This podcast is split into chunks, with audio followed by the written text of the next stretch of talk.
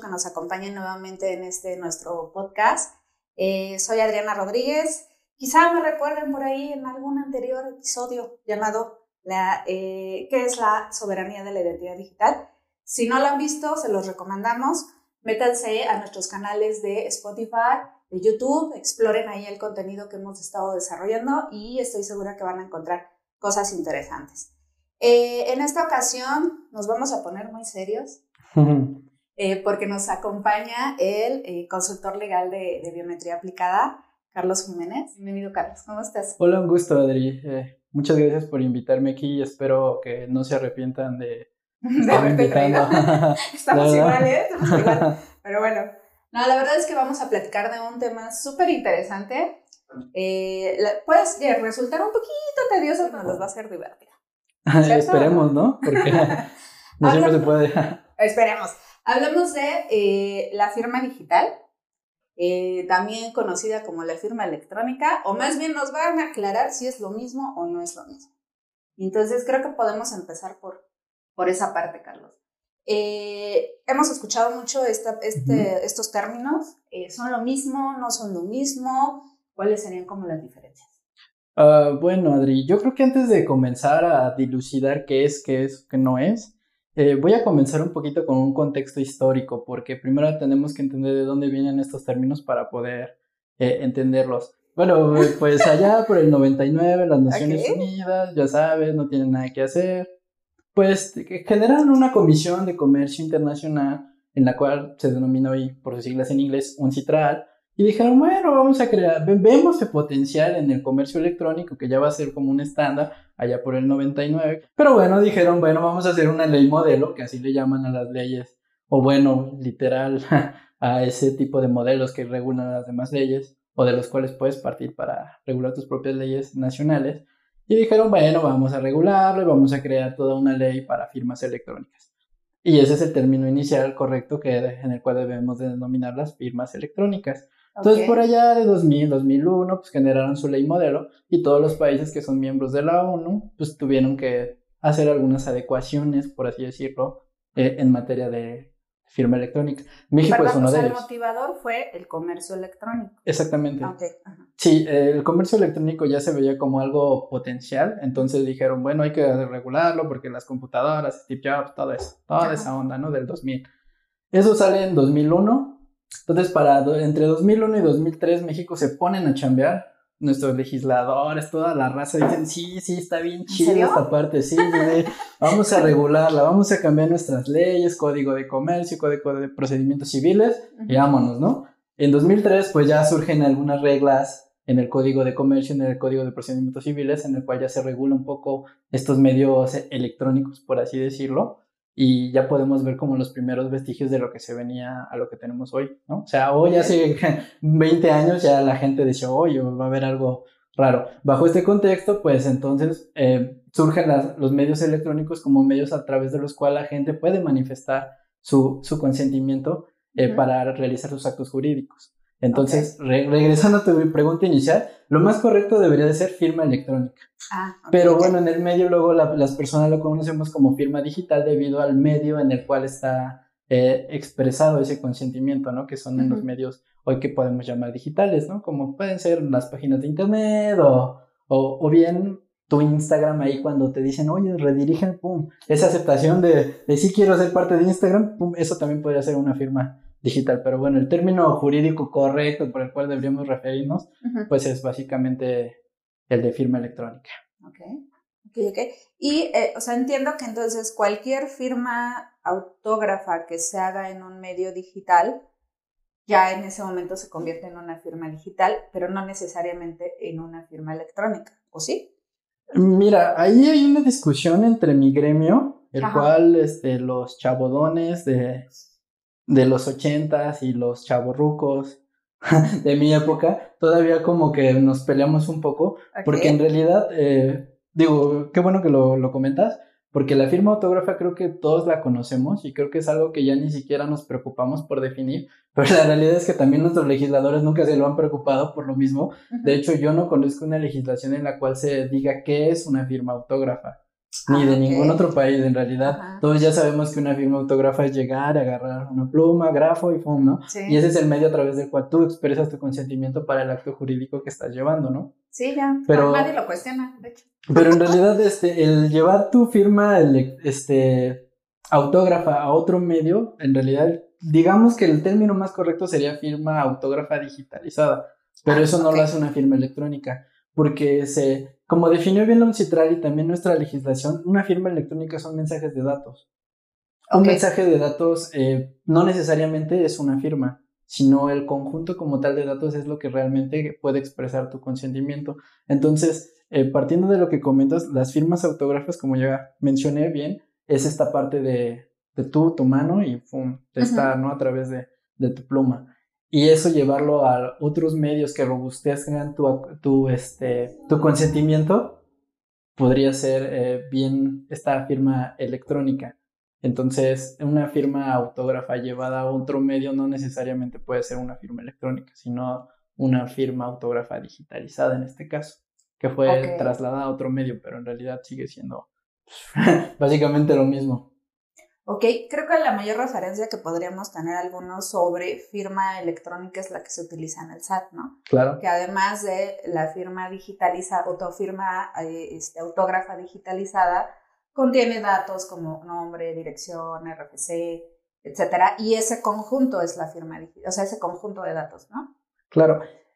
Ese es el mejor ejemplo, Adri, que bien que lo, que lo mencionas, porque eh, en nuestra legislación, cosa que en la ley modelo de la UNCITRAL no sucede, distinguen entre firma electrónica simple y firma electrónica avanzada, que es la que conocemos comúnmente todo aquí en México por la del SAT.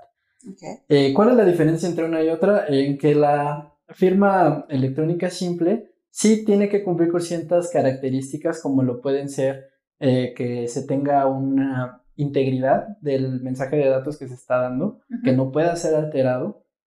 Eh, otra segunda característica es que tú puedas verificar a la persona que está realizando el acto jurídico en este caso y que no haya duda de, quién es o no es y que con ulterioridad puedas eh, consultar esta información esas tres características permiten que eso sea una firma electrónica simple y que, bueno, eh, al hacer todas estas verificaciones, pues estés llevando a cabo un acto jurídico.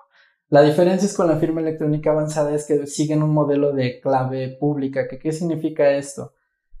Que tú cuando eh, obtienes tu firma electrónica lo haces a través de entes autorizados para que te pueden proveer esta firma, los denominados PSC, este, prestadores de servicios de certificación que son entes que a los que el gobierno les brinda una, eh, por así decirlo, concesión para que puedan brindarte este servicio. Entonces, este PCC te provee eh, tu firma electrónica y está basada en tres documentos básicos, que es tu clave privada, tu punto ser y tu punto key. A eso me refiero con clave, de que están basados en un modelo de clave pública, que entes te lo pueden proveer sin necesidad de que sea uno exclusivo. Entonces, en este, en este aspecto es diferente porque ya contiene un poco de más de robustez. Ya estamos hablando que existe un certificado de un tercero que verifica que esta firma electrónica es válida, ¿no? Y ese es el modelo que sigue el SAT. Ah, es por eso que en el SAT, eh, cuando tú vas allá, pues además, ¿cómo te hacen esas validaciones de que tú eres tú y eso? Pues te piden biométricos, ¿no? Todos hemos ido al SAT y que no sé qué, y que el comprobante de domicilio y si no te regresan y el choro, choro, choro, choro, ¿no? Pero al final de cuentas te toman una foto, te piden tus huellas y pues con eso verifican que tú eres tú, ¿no? Y tu INE y todo el rollo, ¿no? Y ya te dan en tu USBcita, este, pues tu punto ser y tu punto aquí para que puedas tú con posterioridad ya utilizarla, ¿ya? Ya solo generas tú tu contraseña. Entonces ese es el ejemplo más claro en el SAT de, de ese tipo de, diferenciación entre firma electrónica simple y firma electrónica avanzada. A mí me ha pasado que yo pido mi súper en línea. en el Walmart. Oh, oh rayos, dice comercial. Oh, oh maldición. no, no, no, nos está patrocinando, entonces no lo iba a mencionar, pero bueno. Eh, si llega el, el, que me entrega y todo, ya verificamos que esté todo bien. Y normalmente traen en su celular una aplicación y te piden que firmes eh, dando tu consentimiento de, de que recibiste todo y demás, ¿no?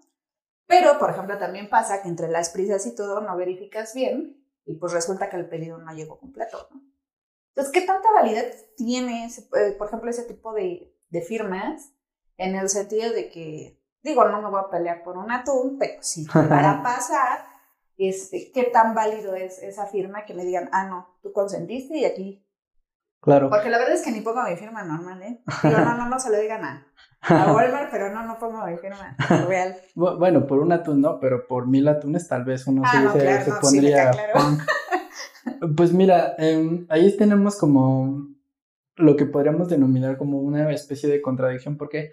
Porque para que estas firmas electrónicas sean válidas, deben de contener estos estas, por lo menos estas tres características que te acabo de mencionar. Para ser válidas, ¿a qué me refiero? No nada más en el propio acto jurídico, sino este, si tuviéramos que presentarlas ante una autoridad como jurisdiccional, pues tendrían que tener, para que pudieran ser válidas, deberían de tener estas tres características que nuevamente enuncio, que es este, la integridad del dato, que no se puede alterar, y bueno, luego que puedan verificar a la persona que la persona es la persona, y luego pues que podamos eh, acceder a esta información nuevamente con posterioridad, ¿no? Que ahí quede recabada. Entonces, el primer detalle que noto en este tipo de es que no pueden verificar a la persona, ya que solo te están dando un pad o una herramienta. Entonces volvemos a lo que estábamos comentando hace ratito, que era este tema de, en realidad es una firma autógrafa digitalizada y pues, eh, como bien sabemos, pues este tipo de firmas, al igual que la autógrafa,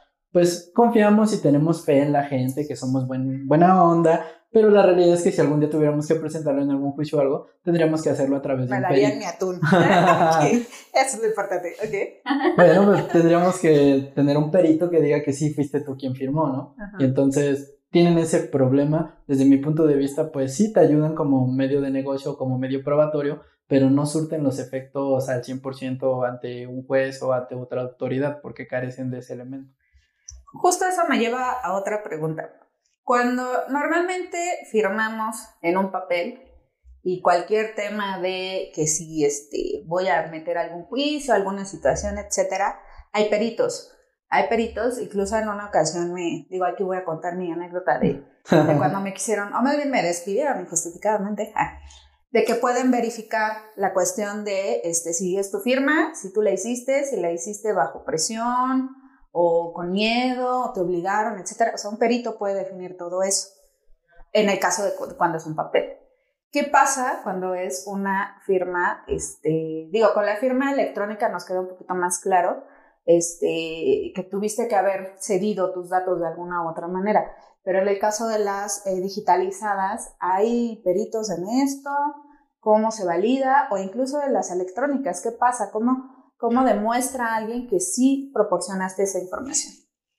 Pues bueno, mira, del tema de las eh, digitalizadas eh, es lo mismo que con una firma autógrafa normal. Debe de haber un perito que pueda verificar que el medio este, es válido y que a lo mejor se puede atribuir a ti. Es por eso que al día de hoy no son tan fiables como, como la firma electrónica. Ahora bien, respecto de la firma electrónica, mm, existen todos estos elementos que he comentado, pero bueno, ya es mucha teoría, vamos como más a la práctica, ¿no? Pues bueno, en la práctica tenemos herramientas como, ah, ¿verdad? Yo iba a decir, ah, ya, no otro sponsor, ya, lo juro. Tenemos herramientas eh, en las cuales lo primero que hacen a ti es solicitarte tus datos. Eh, al día de hoy, este, aquí en México al menos te solicitan por lo menos eh, validar tu, tu INE Mm. Para saber que tú eres tú, por lo menos en ese aspecto, y a veces te piden otro tipo de... Bueno, biometría. biometría aplicada sí nos patrocina, entonces podemos decir que con la tecnología de biometría aplicada podemos llegar a esta validación por parte del INE. Esperen, eh, traía para efectos de esto en Ah, mi cuaderno, digo porque nos servirá más adelante. Ok. Eh, y bueno, entonces en la práctica te piden primero este INE, lo verifican con la, eh, con la propia lista del, del INE en la cual se puede tener acceso y ya con esto puedes tú decir que al menos la INE que te está presentando pues es válida y que coincide el rostro con, con la persona. En algunas aplicaciones pues también te pueden pedir eh, las huellas para verificar que estas huellas también coincidan con la, con la lista que tiene eh, el propio INE. Con posterioridad pues bueno te, te brindan eh, herramientas de, de un solo uso que puede ser a través de tu correo electrónico o de un mensaje eh, a tu teléfono para que tú puedas verificar que además de esta INE, pues con- tienes un medio ¿no? de, de localización. Entonces, este, este conjunto con posterioridad, bueno, pues ya es como la primera fase en la cual tú ya estás verificando esto- estos principios que yo te decía, que debes de verificar que la persona es la, la persona. Con posterioridad, ya dentro de las herramientas, eh, te piden que pues hagas la firma o que analices el documento como tal. Generalmente al día de hoy por el estándar internacional es el PDF. Digo, no tendría nada de mal un Word, pero la gente es maliciosa y dice, bueno, me lo pueden cambiar, así que... Y como dije, hay que garantizar esa integridad del documento, pues bueno, te lo mandan en PDF, ¿no? Y no se ve tan chido, la verdad. Exacto, no tiene marcas de agua chidas. Entonces, te lo mandan en PDF, tú puedes leer el PDF y de hecho algunas herramientas este, pues ya te permiten hasta poner el, el lugar donde quieres que te firmen, ¿no? Entonces ya ahí tú puedes llevar a tu firma. Ahora bien, dentro de esas mismas herramientas, como ya bien mencionado, en realidad una firma electrónica no es la propia firma, sino es el conjunto de datos, o sea, es el todo. Entonces, por eso decía, en el comercio electrónico hasta la firma electrónica puede ser un clic. O sea, puede ser esa aceptación de los cookies, esa aceptación de todos los términos y condiciones, ese aviso de privacidad ya en sí mismo puede Eso ser. que no leemos. E, exacto, esos términos y condiciones que nadie le importan porque dicen, sí, sí, sí, sí, ya quiero la app de comida. Exacto, pues, ya son una firma electrónica. Entonces, en algunas aplicaciones, pues te pueden decir que hagas tu firma autógrafa digitalizada, como para que robustezca, y esa es la que tú pones, ¿no? En el PDF. Pero en realidad, pues, este, no tendría sentido, pero pues, como que te da esa seguridad de regresar ese esquema de decir, ah, mira, en lugar de ser datos y hay letras, ¿no? Sigue siendo mi firma que ahora digitalicé, ¿no? Pero bueno, en algunas herramientas lo tienen y ya te, ya como decía, te ponen el espacio, tú ya puedes ahí poner otra vez tu firma y qué pasa después. Eh, lo que los desarrolladores dicen el back, pues en el back lo que hace es que, eh, digo, aquí es donde voy a hablar de algo muy importante de lo cual no he comentado, para que todo esto tenga validez, debe de tener una normativa que no salió hace mucho, que desde 2003 ya se tenía planeada, pero apenas la Secretaría de Economía y en conjunto con, con los diversos este, actores del comercio, pues generaron en 2016, que me parece que se publicó en 2017 la NOM, la tan famosa hoy en día por la pandemia NOM 151, en la cual te dice cómo debes de digitalizar y cómo debes de conservar algunos documentos. Es, esto para que no nuestro auditorio no diga, ay, otra vez esa NOM, pero ya dinos de qué trata. Bueno, son los requisitos técnicos, o sea, sí son requisitos técnicos de cómo debes de conservar tus datos y cómo... Eh, estos este, son válidos legalmente si están de esta forma conservados. Ok. Entonces, eh, para que sean válidos, eh, como bien dije en el back, lo que hacen las aplicaciones es que eh, cumplen con estos requisitos técnicos y al final de todo este proceso que fue de verificar a la persona, consentir este, este acto jurídico para que se robustezca, pues lo que pasa es que te emite una constancia de conservación que básicamente te dice quién hizo el acto, qué hizo el acto y para que tenga como digamos mayor validez hasta te dice la hora y, el lugar donde lo hizo. Y, eso y esta última parte pues se llama sellados de tiempo.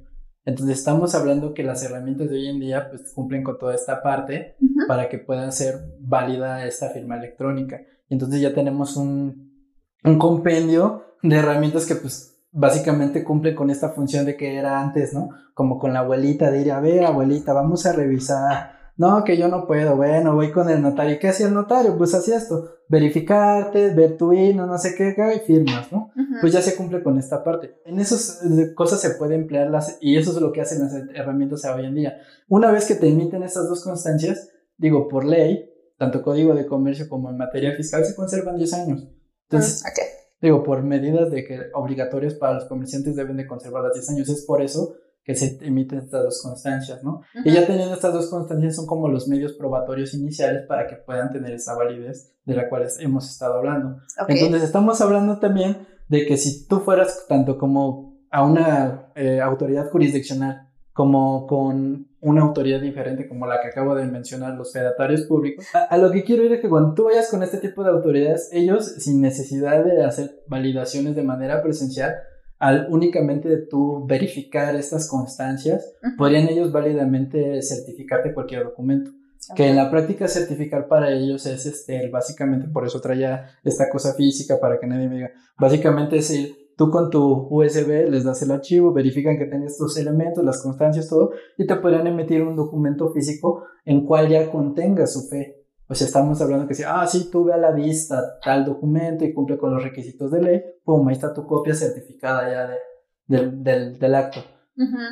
Que bueno, no es tan sano porque pues, ese es el punto de la digitalización, pero bueno, lo que vamos es que así es como funciona el día de hoy estas firmas electrónicas y esos son los medios en los que se están aplicando. Digo, para no extenderme tanto, pero sí me gustaría decir que los medios válidos al día de hoy para aplicar estas firmas electrónicas son casi todos los que conocemos en las leyes, contratos, convenios, todo este tipo de ondas, ¿no?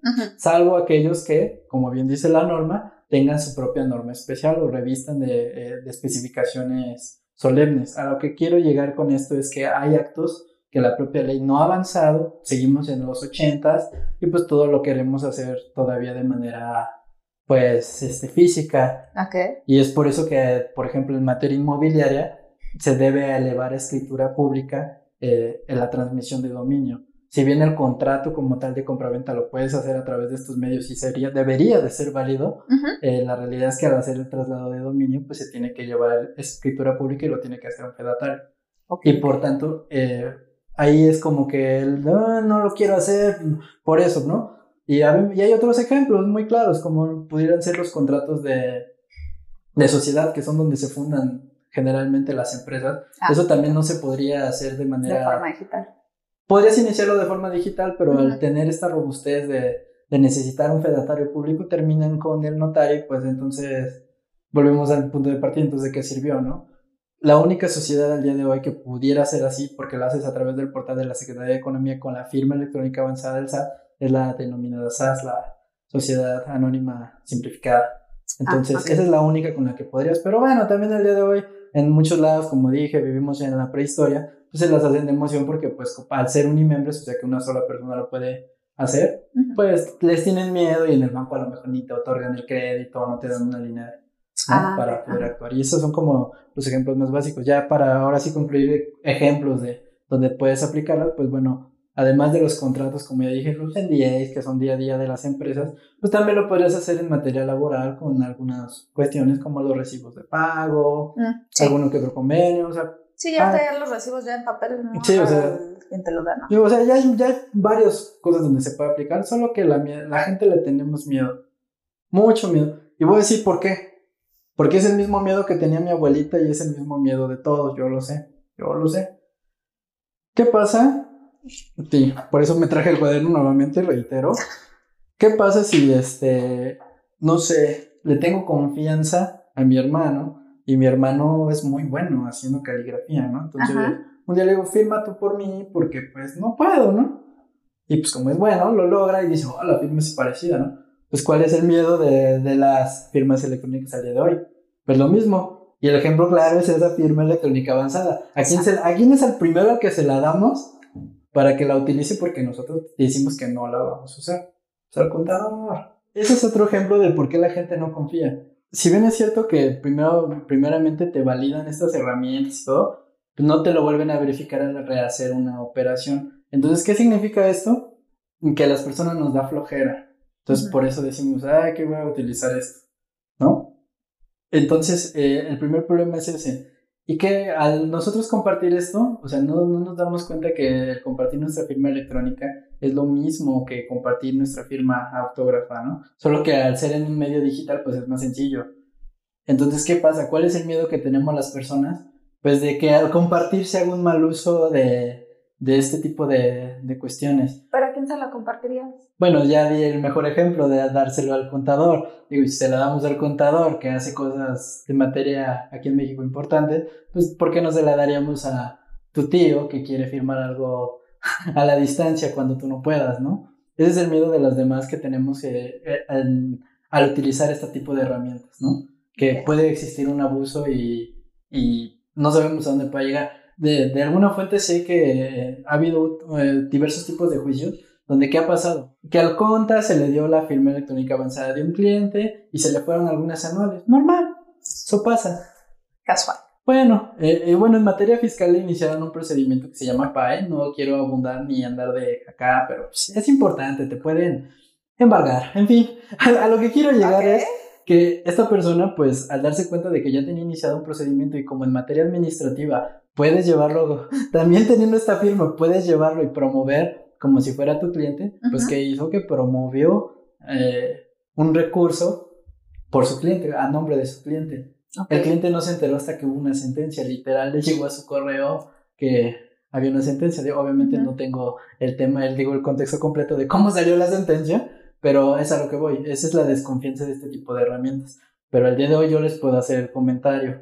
Este tipo de herramientas eh, son un poco, o si son más certeras que alguna firma autógrafa al día de hoy, porque pues para que sean válidas, como ya bien hemos mencionado, multimensionado, eh, pues tienen diversos tipos de candados, ¿no? Entonces, pues, yo esperaría que la gente tuviera un poquito más de aceptación por este tipo de herramientas. Fíjate que mencionaste algo bien interesante. Este, recientemente una tía tuvo un problema porque ella tenía un saldo a favor de, de la cuestión de sus impuestos y se entera que ya depositaron ese dinero y no está en su cuenta. Cuando vaya a averiguar, le dicen que alguien cambió. El conta, fue el conta, fue el conta. Sí, eso no lo sabemos. Fue el conta. La verdad es que en ese bueno, hasta que terminemos le voy a marcar y le voy a decir, ¿sabes qué onda?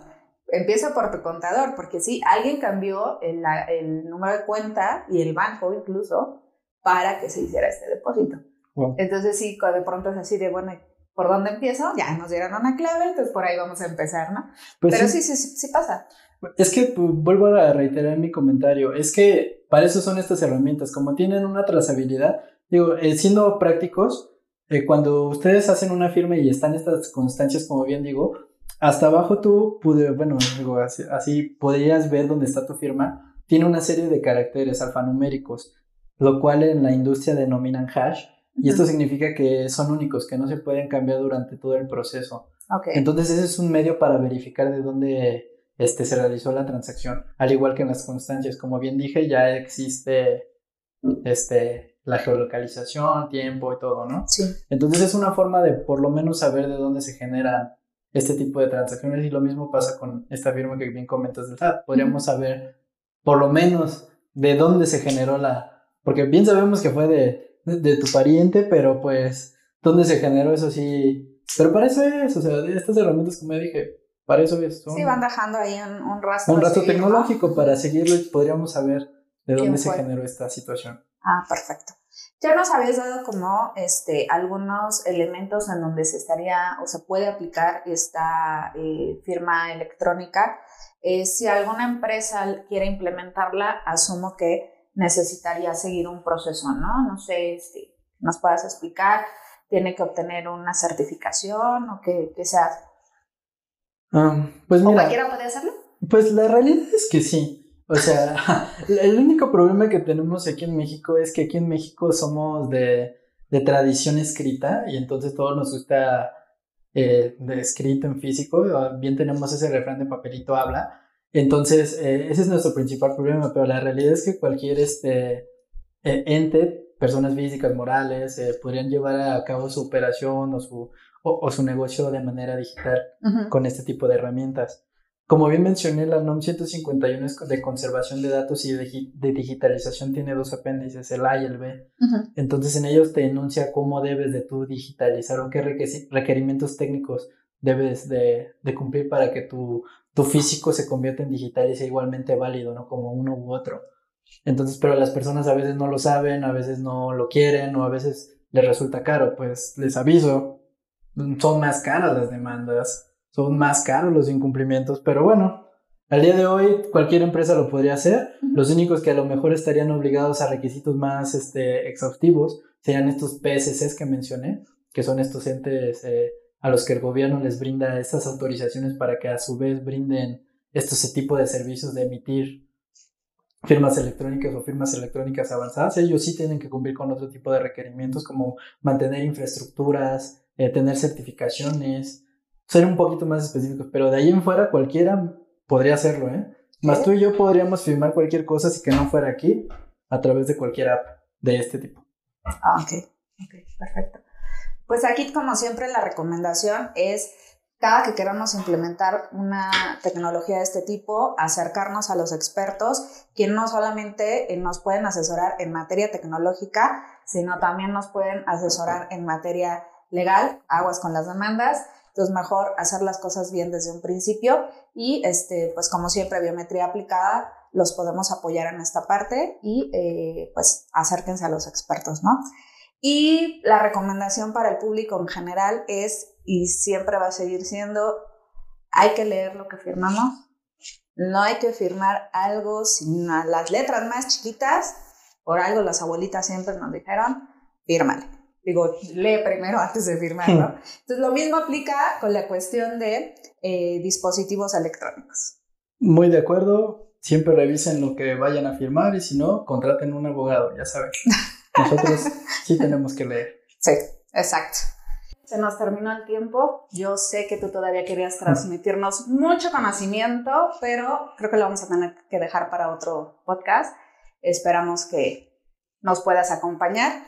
Y eh, pues la recomendación siempre para el público en general es hay que leer. Nos guste o no, hay que leer antes de firmar, independientemente si lo hacemos en un papel o si lo hacemos en un dispositivo. Muy de acuerdo, Adri. Ya saben, siempre lean antes de firmar y si no, pues contraten abogados. Para eso estamos y cobramos caro. Entonces, siempre lean antes de firmar. Perfecto. Y eh, pues eh, les queremos agradecer, como siempre, eh, el que nos acompañen. también les queremos pedir que nos pongan sus comentarios. Si quieren saber algún otro tema legal, déjenoslo en nuestras redes sociales. Estamos en Facebook, estamos en Twitter, estamos en LinkedIn. también nuevamente los invitamos a que se suscriban a nuestros canales de YouTube y Spotify para que eh, también ahí nos pongan, ¿sabes qué? Nos gustaría que trataran este tema, pero bueno, eso ya, ya será otro, otro tema. Pues les queremos agradecer mucho y hasta la próxima.